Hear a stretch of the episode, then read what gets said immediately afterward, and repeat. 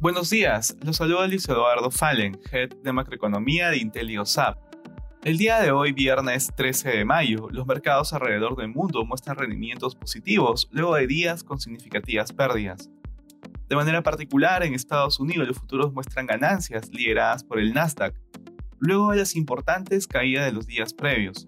Este comportamiento se ha dado a pesar de un retroceso leve de inflación en abril debido a que los inversionistas continúan esperando que la economía pierda dinamismo por las mayores tasas de interés.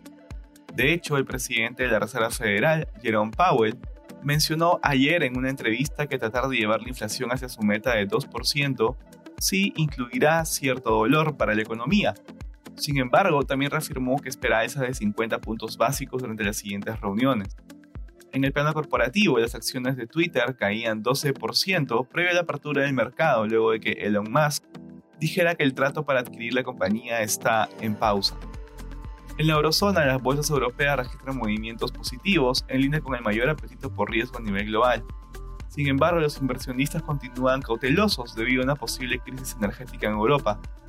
Estas preocupaciones aumentaron luego de que Alemania, una de las economías más dependientes de energía rusa, dijera que algunas subsidiarias de Gazprom se habían quedado sin gas debido a las sanciones que estaban comenzando a implementar Rusia, lo que elevó nuevamente el precio del gas.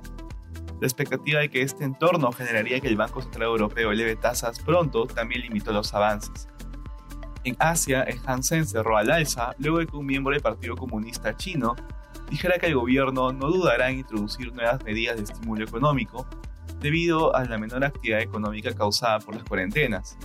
Por su parte, el Nikkei también avanzó. No obstante, acciones como Nissan presentaron rendimientos negativos ante advertencias sobre su utilidad operativa durante este año. Respecto a commodities, los precios del óleo y el cobre caen ante las mayores tasas de interés durante la jornada. Finalmente, el precio del petróleo sube mientras se evalúan las sanciones que podría implementar Rusia a Europa. Gracias por escucharnos. Si tuviera alguna consulta, no duden en contactarse con su asesor.